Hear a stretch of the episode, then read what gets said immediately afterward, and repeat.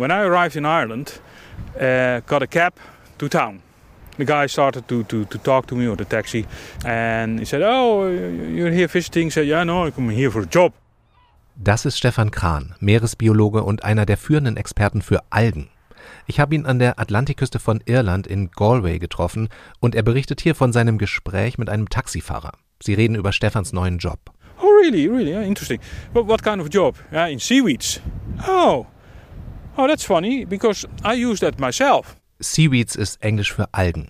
Well, he says, because I'm a taxi driver, I have my elbow on the window here all the time driving, and I get an awful pain in the evening in my elbow.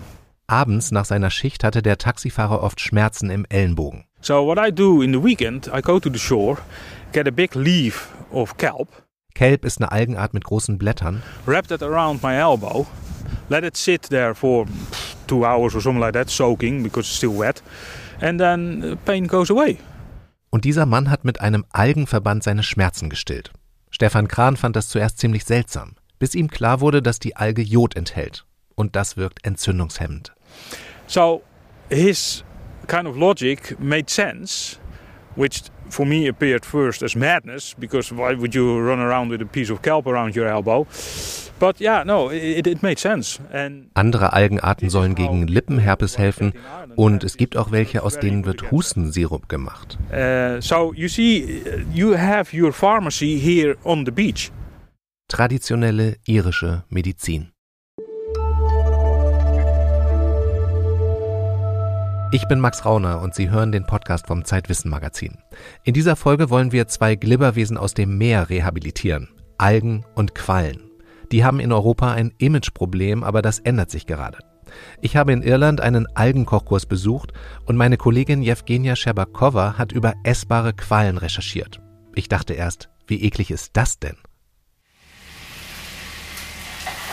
In Galway am Atlantik wickeln sich nicht nur Taxifahrer Algen um die Ellenbogen, hier betreibt auch der Sternekoch JP McMahon sein Restaurant Ania. Früher hat er viel mit Fleisch gekocht, er hat sogar ein Schweinetattoo auf dem Unterarm, heute schwärmt er von Algen. Spaghetti. I, I love the unique flavor that can bring to a dish. Often I try and integrate them in the menu as as an important element to to contribute to the to the overall flavor. Wir sitzen an einem Vormittag in seinem Restaurant und JP McMahon erklärt mir seine Mission. Die Gäste kriegen hier ein 18-Gänge-Einheitsmenü und das Besondere ist, mehr als die Hälfte der Gänge enthalten Algen. Das merkt man oft gar nicht. It's not that I'm giving people a big pile of seaweed and saying you have to eat that there. JP McMahon hat einen kleinen Trick, wie er Algen unters Volk bringt. Er schmuggelt sie in Gerichte, die jeder kennt. you need to pick a certain vehicle for for people to to feel comfortable with. So you can't put seaweed with I don't know sea cucumber, and then people are going, I don't even know what a sea cucumber is. I'm not eating that. Also bloß nicht Algen mit Seegurken kombinieren. But at least if you put it with a, a croissant or a brownie, people go, okay, we eat brownie, and then you go, oh, that's really nice. Das Croissant und der Brownie sind für JP McMahon sowas wie trojanische Pferde. Ein paar Gramm getrocknete und gemahlene Algen kommen da rein. Ich durfte dann sogar noch seine Vorratskammer sehen. Yeah, I can. I can. I, I would see if there's. I also wanted to see if there- see if there's any. Oh, look, this is um. This is one of our experiments. This is a sea, sea truffle seaweed that I have dried, and then I poured a bottle of whiskey over. So it's going to be like a, a seaweed, a seaweed flavored whiskey. Algenwhisky. Der war aber noch nicht fertig. sea spaghetti gin, Ja, aus Meeresspaghetti hat dann wohl nicht so funktioniert. Oh yeah, so we have two here. We have sea truffle. So this is fresh sea truffle that was picked. This is also called mermaid's eyelashes. It's actually a seaweed. Wimpern einer Meerjungfrau. Ziemlich krasser Name für eine Alge. It has a wonderful taste. Um, Sieht aber wirklich aus wie Wimpern und schmeckt tatsächlich ein bisschen wie Trüffel. Ah, no, that's berries. Okay. Yeah, hold on, we have so much stuff all the way. Oh, this is stout and dillisk. So we have um, we have just put a, a chocolate on the menu with um, uh, with dillisk in it. So- Dillisk, das ist eine Rotalge, die im Deutschen auch als Lappentang bezeichnet wird. Und hat der Sternekoch auch eine Lieblingsalge? Oh, I mean, it will be either be sea lettuce or pepper dulse. I, I think I have a fav- favorite ones that are fresh, and favorite ones that are dried. You know, and I do think that the kelps. I love the kelp family dried because it, it, it just gives liquid. Da ist sie wieder, die Kelbalge. Kann man nicht nur um den Ellenbogen wickeln, sondern auch essen. Ich habe dann noch einen Algenkochkurs besucht bei einer Frau, von der auch JP McMahon inspiriert wurde. Prani Rattigan uh, from uh, Sligo in Ireland. Sie ist Allgemeinärztin und hat das Standardkochbuch für Algen geschrieben. Nochmal zusammengefasst. Warum sind Algen gesund? Because they've got such a range of minerals, vitamins, trace elements and bioactives. Ich habe Pranny Rattigan an einer Berufshochschule getroffen, wo sie Köchinnen mit Algen vertraut macht. Zusammen mit der angehenden Köchin Cloda habe ich Algenkäse-Scones gebacken. Und am Ende saßen wir zusammen in der Ausbildungsküche und es gab ein großes Menü.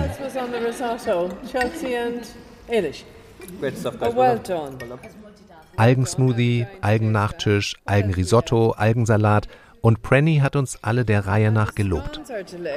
Hey Max, a whole new. and Clodagh. Yeah, well done. Zwei Rezepte von Pranny Rattigan haben wir im aktuellen Zeitwissen Magazin abgedruckt. Für Brownies und Risotto.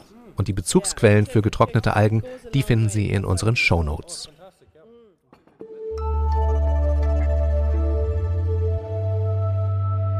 Wer im Sommer im Meer badet, weiß, dass Algen nicht die einzigen Glibberwesen sind, die einem da an den Füßen kitzeln.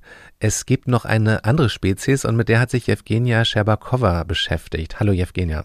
Hallo Max. Ja, nicht weit von der Alge finden wir eigentlich auch schon das nächste Superfood, nämlich die Qualle. Wie stehst du so zu Quallen, Max? Ich, ich schaue sie gerne an, wenn ich im Aquarium welche sehe, aber ich glaube, im Meer sind es so ungefähr die unsympathischsten Lebewesen, die mir begegnet sind dort. Ja, ich würde tatsächlich auch lieber mit Delfinen als mit Quallen schwimmen. Aber in Asien werden die schon seit tausenden Jahren als Snack oder zum Salat gegessen. In Europa ist das jetzt ein bisschen gewöhnungsbedürftig. Aber deswegen arbeiten gerade Forscherinnen daran, uns hier in Europa auf den Geschmack zu bringen. Eine davon ist Antonella Leone. Sie ist vom Institut für Lebensmittelforschung in Lecce und beteiligt am europäischen Projekt Go Jelly. From the product uh, developed by uh, my institute um, that we patented, you can uh, prepare some recipes such as meringues and some seasoning or, or mousse based on jellyfish as main ingredient. Sie haben also ein Rezept patentiert, um aus Quallen Meringue, also Bisé, zu machen. Was machen die in Italien anders als in China? Also Quallen müssen nach dem Fangen relativ schnell verarbeitet werden, damit sie nicht schlecht werden. Und in China nutzt man deswegen Aluminiumsalze, in die man dann die Quallen einlegt. In Europa ist das nicht erlaubt, weil die, das Aluminiumsalz in dieser Menge einfach giftig ist. So uh, we, with our project GoJelly, developed a new method without aluminium salts, uh, but with uh, calcium salts. Sie nutzen also Calciumsalz. This method is, of course, more safe and in the same time um, produce a very different product, a product more similar to seafood, uh, more similar to Western style uh, cuisine. Eine Qualle, die besteht so ungefähr aus 98 Prozent Wasser. Von 400 Arten werden etwa 40 zur Verarbeitung zum Essen genutzt. Antonella jetzt im speziellen Fall nutzt Qualen, die sind so etwa 5 Kilo schwer. Und um ein Mousse herzustellen, braucht sie dafür tatsächlich nur ein Paar. Und diesen werden dann Fisch zugesetzt, um noch ein bisschen die Struktur zu verfeinern. Kannst du noch mal sagen, was ist an Qualen eigentlich gesund? Also das ist eigentlich wie bei Algen. Quallen sind eine ziemlich gute Proteinquelle und das erforscht derzeit Holger Kühnhold am Leibniz Zentrum für marine Tropenforschung. Der hat sich den Nährwert der Quallen sozusagen ein bisschen näher angeschaut. In den Quallen, die wir jetzt hier haben, ähm, sehen wir sehr, sehr interessante Aminosäuren. Also die Qualität des Proteins ist auch sehr hoch. Viele Quallen haben auch eine sehr hochwertige äh, Kollagenzusammensetzung, also auch die Proteine, diese Strukturproteine. Eine Qualle kannst du dir wie so einen kleinen Bioreaktor vorstellen. Und Holger Kühnhold testet jetzt, unter welchen Bedingungen, wie beispielsweise Licht oder Temperatur, eine möglichst hohe Ausbeute dieser Aminosäuren entstehen kann, damit wir dann daraus ein Produkt in Europa herstellen können.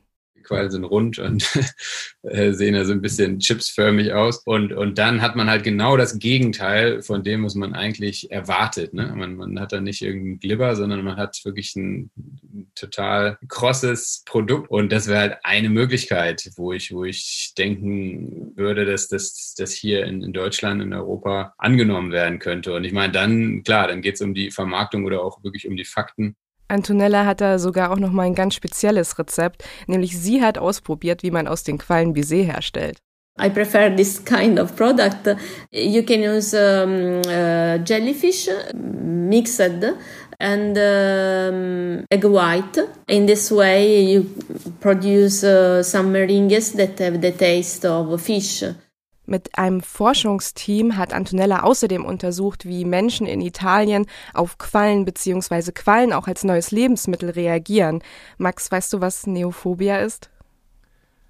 Neophobia, Angst vor etwas Neuem. Genau. Und im Zusammenhang mit Essen heißt es einfach nur die Angst vor Lebensmitteln, die man nicht kennt.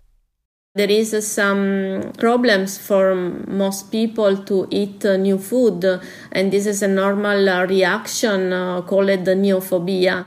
Normalerweise kennt man Neophobia ja bei kleinen Kindern, so zwischen zwei und sechs, wenn die keine Lust haben, Spargel zu probieren oder so. Aber auch uns Erwachsenen können Quallen natürlich ziemlich suspekt sein. Es gibt aber eine Ausnahme. People that travel uh, more is able to accept uh, different foods from different uh, countries, included jellyfish or insect, for example. Das Ergebnis der Umfrage hat gezeigt, dass vor allem junge Menschen, die viel reisen, die vertraut sind mit dem Meer, einen höheren Bildungsabschluss haben, offener sind gegenüber neuem Essen und dann auch Quallen natürlich. Könnte ich jetzt einfach so zur Elbe gehen, da ein paar Quallen rausholen und im Ofen trocknen, so wie Steinpilze oder Maronen?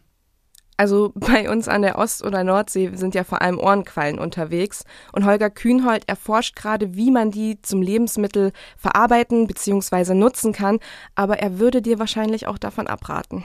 Also man sollte jetzt auf keinen Fall losgehen und sich irgendwie Quallen fischen und, und die zubereiten. Das äh, da sollte man schon wissen, was man tut und genau äh, informieren, wo kommen die Quallen auch her. Aber ich meine, das macht man ja mit anderen Sachen auch nicht. Aber es ist äh, auf jeden Fall ein Thema, was Neugier wecken sollte und äh, wo man einfach sich mal selber schlau machen könnte. Wo, wo kann man vielleicht solche Sachen schon sicher bestellen oder probieren? Das bedeutet, man sollte Quallen mit demselben Respekt eigentlich begegnen, wie auch Pilzen bei der Pilzsuche. Ja, da gibt's ja inzwischen super Pilzführer, mit denen man in den Wald geht oder auch eine App. Vielleicht finden wir das ja irgendwann für Quallen. Vielen Dank für deine Recherche, Jevgenia. Sehr gern, Max.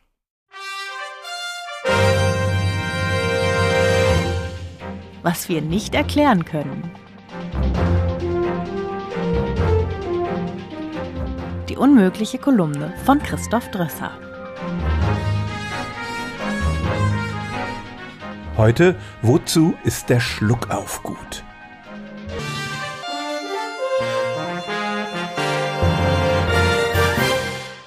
Wenn Sie erwarten, dass ich Ihnen heute ein Patentrezept verrate, wie Sie einen Schluckauf bekämpfen können, dann muss ich Sie enttäuschen. Es gibt kein wirklich todsicheres Mittel gegen dieses lästige körperliche Phänomen. Am besten scheint noch Ablenkung in jeder Form zu funktionieren. Wenn das Gehirn mit etwas anderem beschäftigt ist, vergisst es manchmal zu hicksen.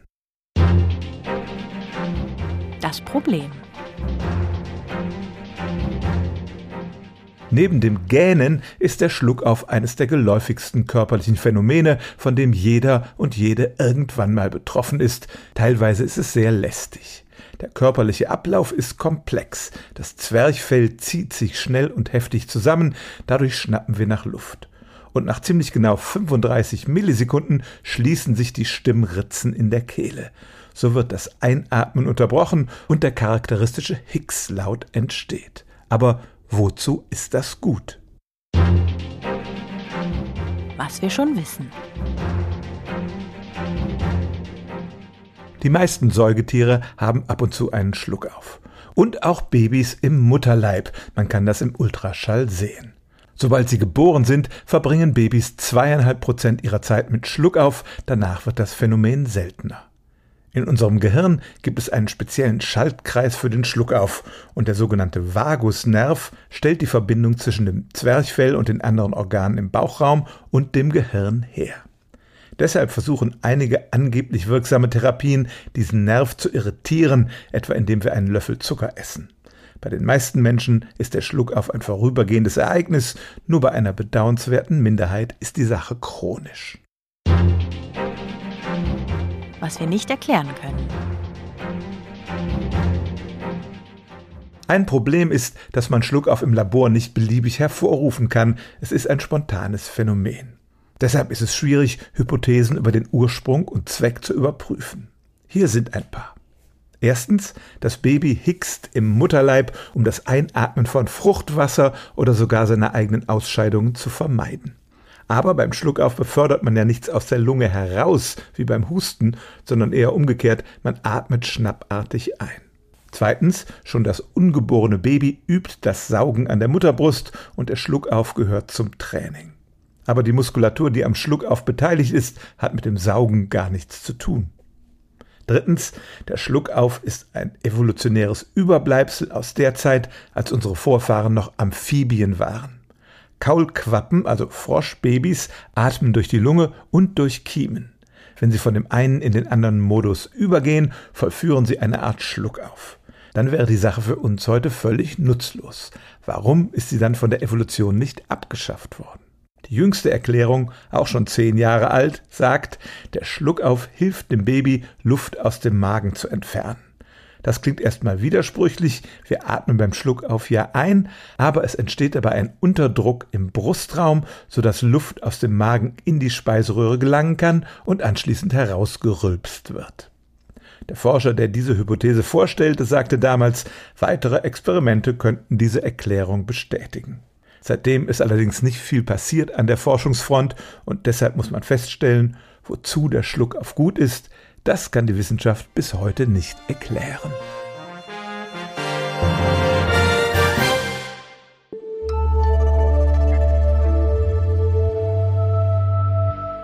Im neuen Zeitwissen-Magazin hat mein Kollege Sven Stillig einen Zug interviewt. Einen Zug, der wirklich nie, nie, nie zu spät kommt. Den japanischen Shinkansen. Wie schafft er das? Und was rät der japanische Schnellzug dem deutschen ICE? Das lesen Sie in unserer aktuellen Ausgabe. Ein kostenloses Probeheft können Sie bestellen unter zeit.de slash wissen-podcast. In den Show Notes finden Sie die Links zu dieser Folge und wenn Sie Fragen oder Kritik haben, schreiben Sie uns an redaktion.zeit-wissen.de. Ich bin Max Rauner. Bis bald.